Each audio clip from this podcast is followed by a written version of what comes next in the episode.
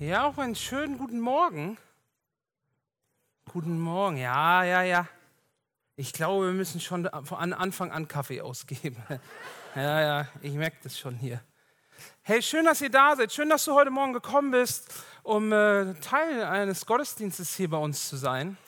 Ja, egal, ob du schon länger hier bist, schon immer hier bist oder neu bist, wir freuen uns sehr, so viele Gesichter hier zu haben, ja, weil die, äh, also die Predigtserie, die wir haben, ja, mit dem Titel Das Wir gewinnt, das, das kann nur ausdrücken, dass wir uns freuen, wenn Menschen zusammenkommen und wir Gott begegnen und Gottesdienst feiern, ja. Deswegen ist es schön, dass du da bist und es ist schön, ja, dass du meinen wirren Anfangsgeschichten zuhörst, ja, weil ich habe eine sehr äh, malerische äh, Vorstellungskraft, okay? Und ich, ich heute Morgen ist es fast so weit gewesen. Ich habe so, hab so eine Sache, vor der habe ich richtig Panik, ja. Und zwar, wenn ich daran denke, duschen zu gehen, dass ich ausrutsche und mir das Kreuzband reiße, ja. Und heute Morgen, ich mache das Wasser an, weil du musst Wasser immer anmachen, damit es warm wird, okay? Ja, nicht sofort runtergehen, sonst bist du wach, außer du willst das. Und ich gehe in diese Dusche und es passiert, ja. Also ich bin zwar Linksfuß, aber mit rechts und ganz kurz. Aber ja, ich bin ein durchtrainierter Athlet, meine Muskeln haben alles abgefangen, okay? Also, und ich habe mich gehalten und ich stand da und ich dachte mir, bitte nie wieder, das ist die Angst, die ich habe, okay? Ja, das ist die Angst. Und dann habe ich mir immer so vorgestellt unter der Dusche, dass wir gewinnt, ja? Was würde jetzt passieren, wenn ich abgeholt werde, weil ich einen Kreuzbandriss habe? Ja, weil dann könnte ich definitiv nicht predigen. Dann habe ich so gedacht, dass wir gewinnt. Wir sind ein Pastoralteam, Stefan äh, macht Lobpreis. Nico, ja? Du müsstest um 9.30 Uhr erfahren zu prägen. Dann, du bist ja ein strukturierter Mensch. Ja? Also ihr müsst euch mal das, äh, das Skript von Nico angucken. Und von mir habe ich gedacht, wenn ich dieses Skript Nico schicke, ja. glaubst du, das wäre was geworden? Also ja, ich glaube schon, dass das wir gewonnen hätte, irgendwie heute Morgen, ja. Aber das war dann doch, also ich habe die Situation abgefedert, ich habe gelacht, ich habe meinem Schock meiner Frau erzählt, habe gedacht, dass wir hätte es irgendwie gewonnen heute Morgen. Ja? Und ich glaube, jeder von uns hier weiß, Haushalt, ja, egal ob Hausmann, Hausfrau, 50-50 ja, zu Hause, da kann nur das Wir gewinnen, ja. Entweder du brauchst Hilfe, weil du ausrutscht in der Dusche oder weil es einfach viel zu tun gibt. Das Wir gewinnt einfach in unserem Alltag und das Wir gewinnt, gewinnt auch bei uns als Gemeinde. Ich habe so ein paar, musste mich so ein paar Punkte zurückerinnern, wo ich gedacht habe, da muss jeder, der Teil war, sagen, da hat das wir gewonnen. Das Gemeindejubiläum, ja. Ich war nur nicht da, ich war nur mit Stefan, ja. Wir haben, ich habe ihn auf Berührer gesehen, wie er den ganzen Tag nach dem Unterricht irgendwelche Sachen vorbereitet hat. Ich habe gefragt, was machst du? Ja, Gemeindejubiläum, großes Ding, irgendwie eine ganze Woche oder was hast du erzählt? Ging lang. Und es war ein voller Erfolg, habe ich gehört. Es war ein voller Erfolg. Und wenn du dich daran zurückerinnerst, dann weißt du, da haben wir gewonnen. Das Wir hat gewonnen. Ja, oder ich denke noch mal weiter zurück. Ich weiß gar nicht, wer da alles dabei war. Als dieses Gebäude aus eigener Hand gebaut wurde, ist das nicht ein Gefühl von wir haben gewonnen? Wir haben was geschafft. Wir haben was getan. Wir haben gewonnen, ja. Wir sind hier. Wir haben eine Gemeinde gegründet in Gütersloh. Was ist, ja, mit Josua Team, das ist jetzt keine Gemeindegründung mehr, ist eine eigene Gemeinde. Was ist das? Was macht das mit dem Wir-Gefühl? Ja, das darf man sich auch mal sagen. Hey, wir haben gewonnen. Wir haben an dieser Stelle einfach gewonnen, weil Menschen als Team rausgegangen sind. Aber das Problem ist, da wo Menschen unterwegs sind, da gewinnen wir nicht nur, sondern da verlieren wir auch mal. Ich musste mich wieder an unsere Gemeindegeschichte zurückerinnern und dass bestimmt der ein oder andere weiß, dass wir schon die ein oder andere Krise durchhaben, wo Leute auch gegangen sind, eine andere Gemeinde gegründet haben. Das Wir hat irgendwie nicht gewonnen. Warum auch immer. Völlig egal. Einfach mal der Fakt, was passiert ist. Wenn wir in der Gemeinde sind und wenn wir merken, Familien zerbrechen, da hat kein Wir gewonnen. Da hat keiner von uns gewonnen. Ja, da hast auch du nicht mit deiner heilen Familie gewonnen. Weil wir sind Gemeinde und wir tragen alle irgendwie diesen Schmerz. Mal mehr und mal weniger, je nachdem, in was für einer Beziehung wir miteinander sind. Dass wir, ja, dass wir gewinnt nicht immer. Aber weil wir daran glauben und weil wir es stärken wollen, haben wir diese Predigtserie vorbereitet, ja. Wir haben diese Predigtserie vorbereitet, weil wir als Gemeinde aus einer Zeit kommen, wo Spaltung nicht da war in diesem Sinne, aber wo viel Gemeinschaft einfach zerrissen wurde, ja. Jetzt lasst uns mal, ganz egal, ob es nötig ist oder nicht, okay? Einfach der Fakt, auch hier wieder. Und das betrifft nicht nur uns als Gemeinde. Also wir brauchen hier nicht stehen und sagen, wir feiern Gottesdienst, wir machen das einzige Richtige. Was ist mit den ganzen Vereinen, wo es um Gemeinschaft geht? Alle konnten sich alle nicht treffen. Das Wir-Gefühl war weg. Da war kein Gefühl von wir gewinnen oder wir verlieren, da war gar kein Wir. Und deswegen kommen wir und haben diese Predigtserie mitgebracht, weil wir wollen, dass wir als Gemeinde dieses Wir mehr hochhalten halten. Und letzte Woche hat Nico darüber gepredigt, über das Wort Parakaleo. Ich hoffe, du weißt noch, was es bedeutet. Ja? Ermutigen, ermahnen und trösten. Dass wir gewinnt, wenn wir einander ermutigen, wenn wir einander ermahnen und wenn wir einander trösten. Und ich hoffe, dass du es in der letzten Woche gemacht hast. Das hoffe ich. Weil sonst hoffe ich, dass du dir die Predigt nochmal anhörst und dir diesen Schlüssel mitnimmst zum Wir gewinnt. Und heute gehen wir zum nächsten Punkt, der uns wichtig war. Und dieser Punkt heißt, wir füreinander beten, ja, dass wir gewinnen, wenn wir füreinander beten. Und da habe ich euch eine Stelle mitgebracht aus Jakobus. Ich habe euch eine Textstelle gebracht. Wir gehen, da mal, wir gehen da mal nach und nach durch und lasst uns mal zu Anfang in Jakobus 5, den Vers 13 reinschauen. Dort steht, wenn jemand von euch Schweres durchmacht, soll er beten. Ist jemand voller Zuversicht, soll er beten Loblieder singen. Ja, das ist nicht nur der Jakobusbrief, sondern er wurde auch von Jakobus geschrieben. Jakobus war so ungefähr 40, Anfang 40, Mitte 40 nach Christus unterwegs und hat die Gemeinde in Jerusalem geleitet. Und wenn du mal die Apostelgeschichte 2 bis 8 liest, dann wirst du feststellen, dass genau in dieser Zeit eine der ersten Verfolgungen der Bibel stattfand. Ja, also diese Gemeinde in Jerusalem, ja, nachdem Petrus gepredigt hat, 3000 Leute kamen zu, die ist aus allen Nähten geplatzt, diese Gemeinde. Und Jakobus, der Halbbruder von Jesus, hat diese Gemeinde geleitet. Und wir lesen auf einmal von einer Stelle, wo ein Jünger namens Stephanus für seinen Glauben gesteinigt wurde, weil er zu Jesus Christus stand. Und er stand zu Jesus Christus, er wurde gesteinigt und die Leute, ich weiß nicht, ob sie auf den Geschmack gekommen sind oder was auch immer, haben das als Anlass genommen, eine Verfolgung der Christen zu veranlassen. Und die Christen mussten aus Jerusalem fliehen in alle möglichen Richtungen und waren zerstreut. Und jetzt bist du Jakobus, der Gemeindeleiter, und deine Gemeinde ist nicht mehr da, weil sie überall sind. Die sind überall zerstreut. Und da schreibt er diesen Brief und sagt, hey, wo auch immer du gerade bist, ich hoffe, dass du ihn liest. Ich habe hier ein paar Weisheiten von Jesus für dich. Er ist inspiriert von der Bergpredigt. Ich habe ein paar Weisheiten aus der Sprüche für dich. Ich will, dass du das, da wo du bist, unter Verfolgung und unter Hungersnot, dass du das liest. Und am Ende dieses Briefes kommt er dahin und sagt, hey, wenn jemand von euch Schweres durchmacht, soll er beten. Ist jemand voller Zuversicht, soll er Lieder singen. Wenn man sich das so anguckt, dann kann der Auftrag von Jakobus nur sein, egal wie es dir geht, ob gut oder schlecht, bete. Egal wie es dir geht, bete. Dein Alltag, bete. Mach was auch immer, bete. Bete, wann immer du kannst, wie immer du kannst. Gebet sollte dein Alltag sein. Und die ersten Christen haben es verstanden. Apostelgeschichte 1, Vers 14, da lesen wir, sie alle beteten anhaltend und einmütig miteinander. Bete, bete unter Verfolgung, wenn es dir schlecht geht. Bete unter Verfolgung, wenn du gute Gefühle hast und gute Glücksmomente hast bete. Und deswegen ist mein erster Punkt, den ich hier aus Jakobus abgeleitet habe, dass wir gewinnt, wenn das Gebet unsere Priorität hat. Ja, dass wir gewinnt, wenn das Gebet unsere Priorität hat. Okay, wenn wir als Gemeinde gewinnen wollen, muss Gebet unsere Priorität sein. Es ist eine Aufforderung, das Gebet als Anlaufstelle zu benutzen. Und das Gebet, ihr Lieben, ist nicht lösungsorientiert, sondern lebensspendend. Das Gebet ist nicht nur immer dafür da, wenn du ein neues Auto brauchst und kein Geld hast. Ja, das Gebet ist auch dafür da, Gott zu sagen, danke, dass es mich gibt. Danke, dass du Gutes tust. Danke, dass das Wetter schön ist. Danke, dass du König bist. Danke, dass du mir vergeben hast. Das Gebet hat Riesenfacetten von ich brauche was bis hin zu andere brauchen was, bis zu mir geht's nicht gut, bis hin zu mir geht's großartig. Ja?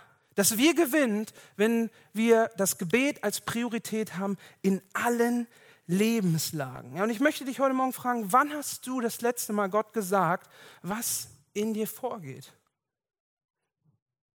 Ja, nicht jetzt, Jesus, ich bin selbstständig, ich habe eine Steuerrückzahlung, ich habe kein Geld. Das ist auch gut, okay?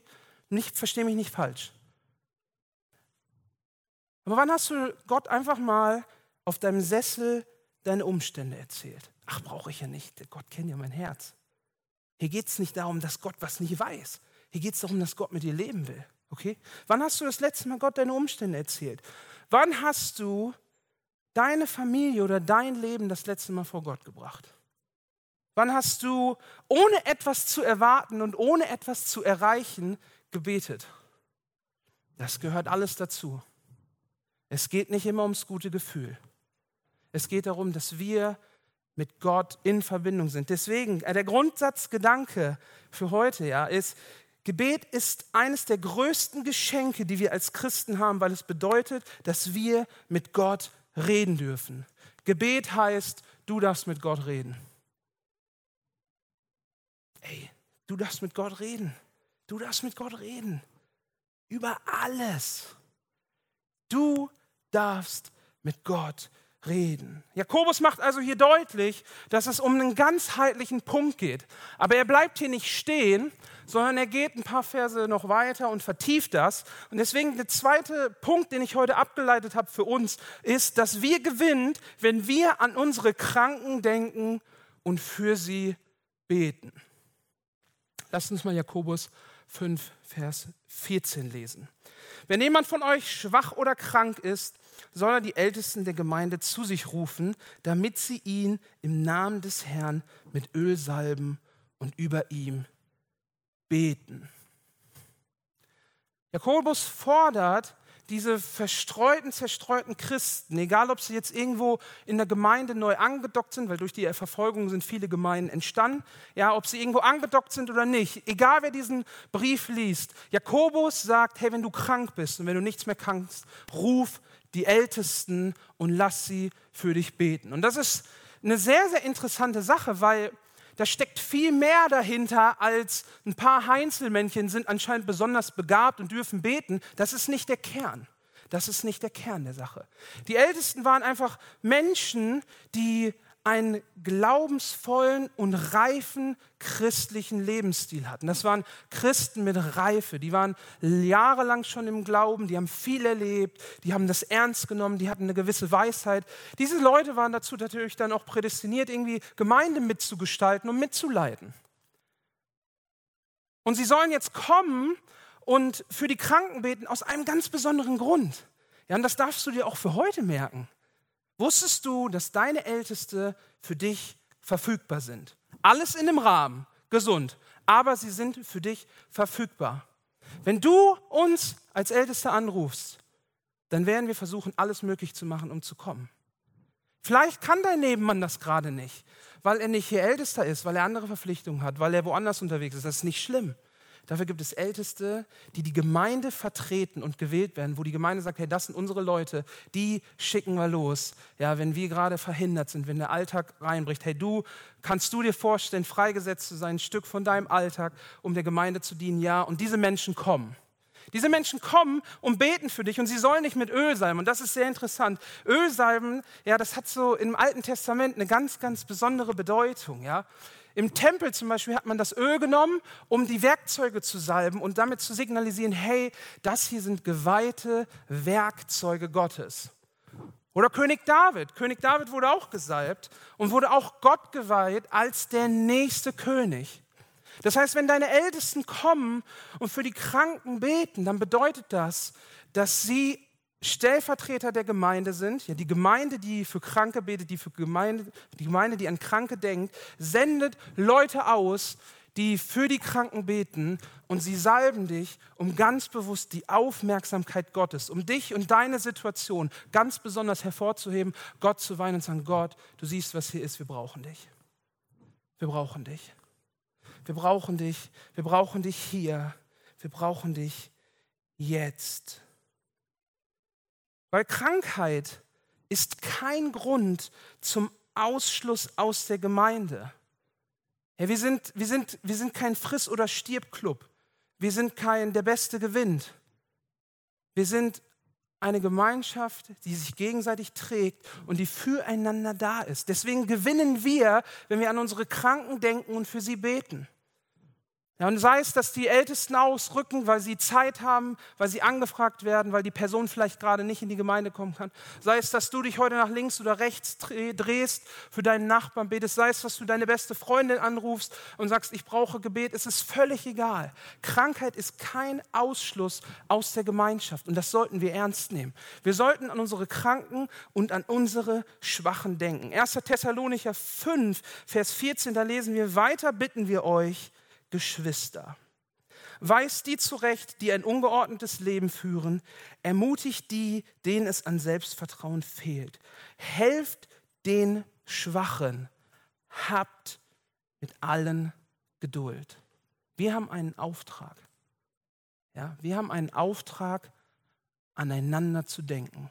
Dass wir gewinnen, wenn wir aneinander denken. Habe ich mir gerade ausgedacht. War eigentlich gar kein Punkt. Aber klingt gut. Ja, dass wir gewinnt, wenn wir aneinander denken. Dass wir gewinnt, wenn wir für unsere Kranken beten.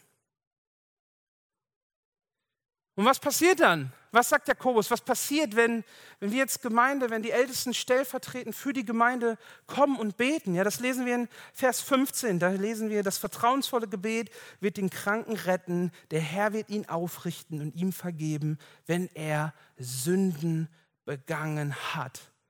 Was ist das für eine Kraft, die wir von Gott hier bekommen? Wenn du für jemanden betest, im Vertrauen auf Gott, dann wird er gerettet werden. Und das hier hat auch wieder mehrere Dimensionen. Ja, ich habe mich ganz bewusst entschieden, das vertrauensvolle Gebet zu nehmen. Ja, das Wort, was wir dort im Ursprung sehen, wird häufig mit das glaubensvolle Gebet übersetzt. Aber das, das, das bringt es nicht so ganz auf den Punkt, weil wir verbinden mit dem glaubensvollen Gebet, dass wir etwas dazu tun können, dass Gott heute noch heilt. Und das glaube ich nicht. Das glaube ich, Gott ist souverän. Gott hat das Ding in der Hand. Aber was wir können, ist im Vertrauen auf das, was wir mit Gott schon erlebt haben, beten und sagen, Gott, ich vertraue dir, dass du es in deiner Hand hast. Du wirst handeln, wie auch immer. Und dann sagt Jakobus, dann wird er die Kranken retten. Und das Wort ist auch interessant. Das hat eine Doppelbedeutung. Nicht nur physisch, sondern auch geistlich. Ja, vielleicht hast du es schon mal gehört, diesen Dienst sozo. Das ist das griechische Wort. Und es bedeutet nicht nur eine physische Heilung, sondern eine geistliche Heilung. Beides spielt hier zusammen. Und er beschreibt es dann auch weiter. Ja? Er sagt ja nicht nur, hey, die Kranken werden gerettet, sondern nein, er wird auch die Leute aufrichten und ihnen vergeben, wenn sie Sünde getan haben. Wir können am Ende des Tages nicht wissen, wie Gott heilt. Das ist Gottes souveräner Plan. Aber was wir können, ist vertrauensvoll beten, weil wir wissen, dass Gott heute noch reinbricht. Wir sehen es immer wieder. Sofort in Prozessen, psychisch, physisch, geistlich. Guck einfach nach links und rechts und du siehst so viel Heilung. Vielleicht mal nicht so spektakulär, vielleicht mal ganz spektakulär. Gott heilt so, wie sein Plan es möchte. Und was wir dürfen ist, wir dürfen als Gemeinde die Kranken im Gebet in Gottes Arme legen und darauf vertrauen, dass er alles unter Kontrolle hat. Denn das ist, das ist mein Bild. Das ist mein Bild, was ich für mich genommen habe. Ja, das ist mein Bild, wenn ich einen Impuls habe, für Kranke zu beten. Das ist mein, äh, mein Bild, wenn ich einen Impuls habe, jemanden zu segnen. Ich möchte derjenige sein, der hier stellvertretend, ob als Ältester, als Pastor, als Gemeindemitglied, als Zukowski, völlig egal. Ich möchte hier stellvertretend durchs Gebet jemanden in Gottes Arme legen. Wer will nicht gerne in Gottes Arme gelegt werden? Wer will nicht gerne in Gottes Arme gelegt werden? Ich möchte es schon. Weil ich glaube, dass das der beste Ort ist, wo wir sein können, ganz nah bei Gott, vor seinem Thron, in der Anbetung, im Wort und im Gebet. Wenn du jetzt nicht ganz zugehört hast, was mein Punkt ist, ja, dann könntest du jetzt kurz abgeschaltet haben. Du bist jetzt wieder wach, ja, weil ich geklatscht habe. Und du sagst, ach, so gut. Also ich habe jetzt gelernt, ich darf für mich beten und die Ältesten machen den Rest. Urlaub, was auch immer. Aber ich sage es euch, wie es ist. Der Jakobus lässt mich nicht im Stich heute Morgen. Ja, und das beruhigt mich. Ja, das beruhigt mich. Den dritten Punkt, den ich von ihm abgeleitet habe, ist, dass wir gewinnt, wenn wir uns gegenseitig unsere Sünden bekennen und füreinander beten. Dass wir gewinnt, wenn wir uns gegenseitig unsere Sünden bekennen und füreinander beten. Jakobus 5, Vers 16. Bekennt also einander die Sünden und betet füreinander, damit ihr geheilt werdet. Das Gebet eines Gerechten ist wirksam und vermag viel.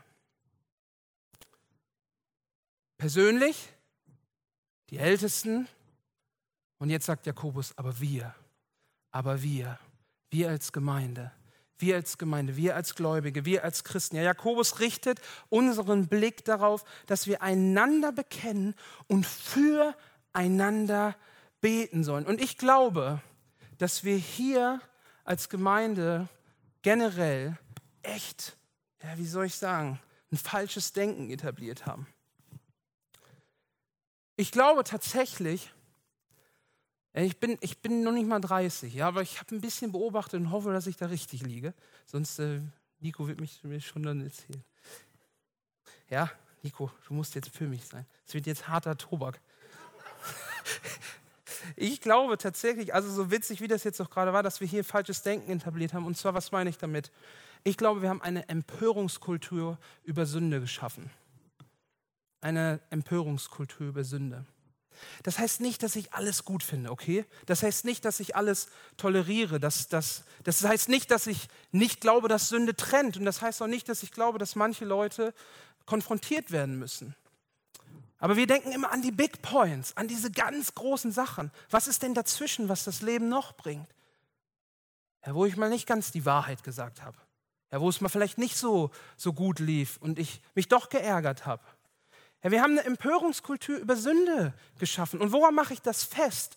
Ich mache das daran fest, dass ich selber und viele meiner Freunde immer gedacht haben, hey, ich kann noch nicht in Gottesdienst, weil ich noch nicht genug, gut genug bin. Oh, ich, ey, wenn, wenn, wenn Stefan wüsste, was für Probleme ich alle habe, ich weiß nicht, ob ich dann zur Jugend kommen dürfte. Mann, ey, mit Nico reden, ich, das ist ein Pastor, das ist viel zu heilig. Ich, ich, ich, mein Leben ist nicht aufgeräumt.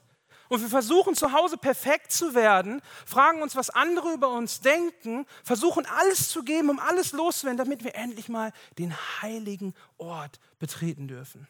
Und das liegt nicht nur daran, dass wir selber mit unseren Gedanken zu tun haben. Ich glaube, das liegt daran, dass wir so eine Kultur etabliert haben. Aber ich möchte dir heute Morgen sagen, ja, du musst nicht gesund sein, um ins Haus Gottes zu kommen. Du musst ins Haus Gottes kommen, um gesund zu werden. Ja, das darfst du dir aufschreiben. Du musst nicht gesund sein, um ins Haus Gottes zu kommen. Du musst ins Haus Gottes kommen, um gesund zu werden. Du wirst nicht frei von deinen Problemen, wenn du zu Hause alleine kämpfst. Du wirst frei, wenn du Menschen hast, die in Geduld dich begleiten. Vielleicht gehört es mal dazu, zu sagen, hey, mach hier doch mal eine Pause, um dir Zeit zu nehmen, um nachzudenken. Alles keine Frage. Das ist eine eigene Themenreihe für sich, okay? Da kann ich mir heute nicht drauf eingehen. Aber dieser Grundsatzgedanke, du kommst erst frei, wenn du mit Leuten unterwegs bist. Du kommst nicht alleine frei. Da liegt was drauf. Natürlich kann Gott einbrechen und alles von dir nehmen. Das ist keine Frage. Geht es mir heute auch nicht rum. Aber der Grundsatzstärke der Gemeinschaft ist, aneinander zu begleiten aneinander zu begleiten, aneinander Sünde zu bekennen, füreinander zu beten und miteinander unterwegs zu sein. Ich musste mich in der Vorbereitung an eine Geschichte erinnern von einem befreundeten Pastor, wo ich Praktikum gemacht habe. Und diese Geschichte hat mich zutiefst schockiert. Er hat erzählt, ich, ich, ich krieg's nicht mehr ganz hin, ob er sie getroffen hat und diese zwei Mädels kamen von der Party oder er hat sie woanders getroffen. Sie kamen einfach zum Gottesdienst. Grundsätzlich waren sie nicht gläubig, hatten keine Ahnung von dem, was wir hier machen und wussten nicht, was hier in diesem Laden passiert und was unsere geheimen Kniggeregeln sind. Und sie haben sich irgendwie versucht, genau, entweder schön anzuziehen oder sie waren schon so angezogen, das kriege ich nicht mehr ganz zurück. Aber wie ist man angezogen als junges Mädchen? Gibt viele Facetten. Bei denen war es so ein Rock, bisschen geschminkt, Lederjacke. Und sie kamen sonntags zum Gottesdienst und hatten leider ein Problem. Sie hatten keine Ahnung, was hier losgeht und der Rock war leider zu kurz. Und das Erste, was ihm begegnet war, war nicht, hey, schön, dass du da bist. Wer bist du? Bist du neu hier? Hey, herzlich willkommen. Herzlich willkommen. Weißt du, was hier passiert? Wir sind die FCG Bielefeld. Das Erste, was passiert ist, ist, dass eine Person ihnen begegnet ist und akkurat gesagt hat, tut mir leid, ihr müsst nach Hause gehen und euch umziehen, dann könnt ihr wiederkommen. Was glaubst du, was das für eine Kultur ist? Glaubst du, die Mädchen sind wiedergekommen?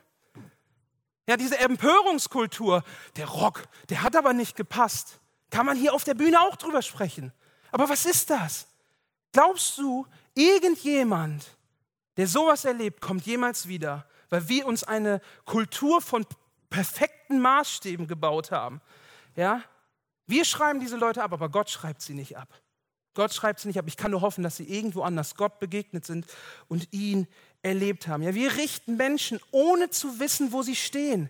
Und so können wir niemals, niemals einander Sünde bekennen und füreinander beten. Sprüche 28, 13, da steht, wer seine Sünden verheimlicht, den geht es nicht gut. Doch wer sie bekennt und von ihnen lässt, über dem erbarmt sich Gott. Wie willst du dieses Wort ernst nehmen, wenn du eine Empörungskultur hast, wo alles, was dich anstößt, direkt schlecht ist? Wo Menschen nicht sein dürfen, wie sie sind, weil sie vielleicht an ganz anderen Punkten stehen wie du?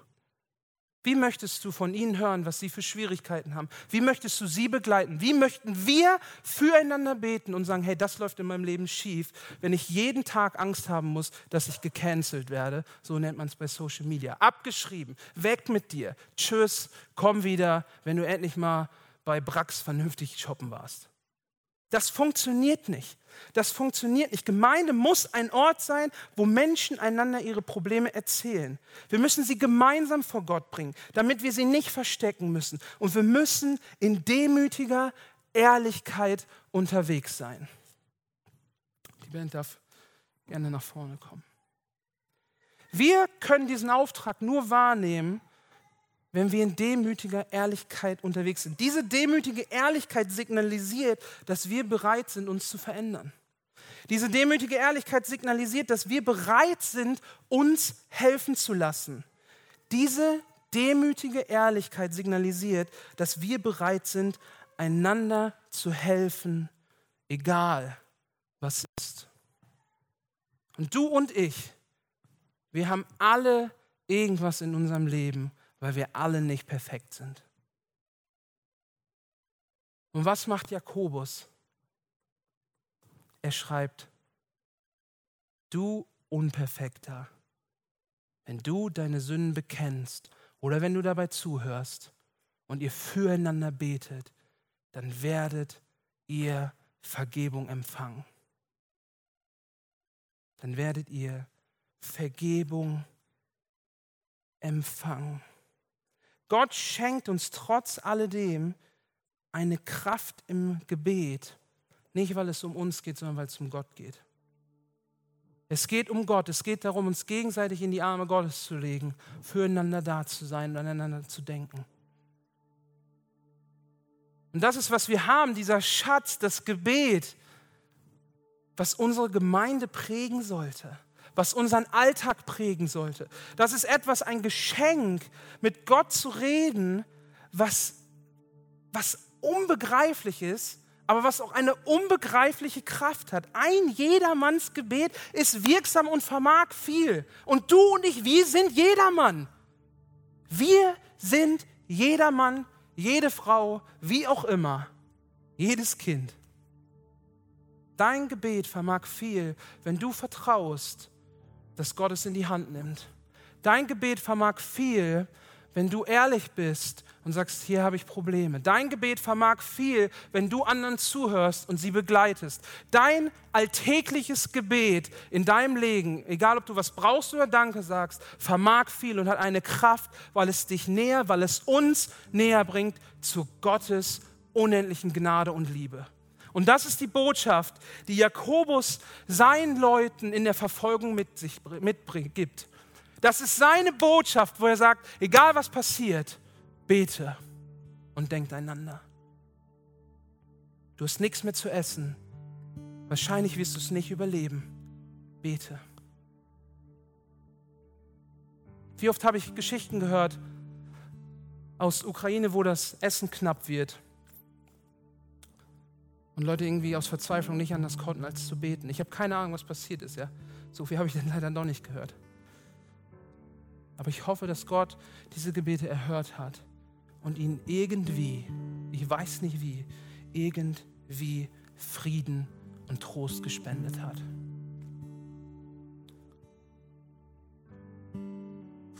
Ich möchte dich heute Morgen fragen, was denkst du gerade? Worüber dringst du gerade nach? Welche Haltung hast du zum Gebet? Nicht nur für dich persönlich, sondern auch hier in der Gemeinde. Bist du ein Teamplayer oder bist du alleine unterwegs? Stempelst du Leute ab, wenn sie Fehler machen oder hast du ein offenes Ohr und betest mit ihnen? Wo ist dein Punkt, wo du in der nächsten Woche neu nachdenken musst, was du dazu beitragen kannst, dass das Wir gewinnt? Wo in deinem Leben musst du neu zu Gott kommen und sagen, hey, vergib mir, ich will dort Veränderung, ich will dort eine andere Haltung. Heute Morgen hast du die Möglichkeit, zu Gott zu kommen, ja? Und neu dich auszurichten. Und wir werden gleich einen Song singen. Und du kannst sitzen, du kannst stehen. Es ist ein neuerer Song, vielleicht werden ihn nicht alle kennen. Egal was du tust, nimm ihn als eine Reflexion für dein Leben für dein Gebetsleben, für dein Gebetsleben hier in der Gemeinde, für deinen Auftrag hier in der Gemeinde, dass das wir gewinnt. Ja, was wäre, wenn wir als Gemeinde die Kraft des Gebetes neu annehmen und als Mannschaft da rausgehen? Stellt euch vor, wir haben einmal im Monat Gebetsabend und wir alle, die wir hier jetzt sitzen, kommen zusammen. Ich glaube, diese Gemeinde ist nur dort, wo sie ist, weil ganz viele Leute gebetet haben. Stell dir vor, was es verändern würde, wenn der Gebetspunkt zu wenig besetzt ist, weil wir endlich mal den Segen annehmen würden.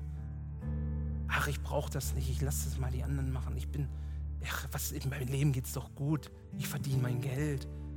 Meine Familie, geht es gut, ist doch alles super. Das ist kein Maßstab, ob jemand anders schwächer ist oder nicht. Der Maßstab ist, dass du eine Sehnsucht hast, Gebet zu empfangen. Was würde passieren? Was würde passieren, wenn unsere Familien, wenn wir alle als Männer und Frauen bekannt sind des Gebetes? Stell dir mal diese Frage. Nimm den nächsten Song. Lass dich mal neu anstecken von Gott. Was wäre wenn? Was wäre wenn? Ich glaube, Gott wird zu dir sprechen. Denn Gott hat heute eine Botschaft für dich. Und diese Botschaft ist, dass wir gewinnt, wenn wir als Gemeinde miteinander beten. Amen.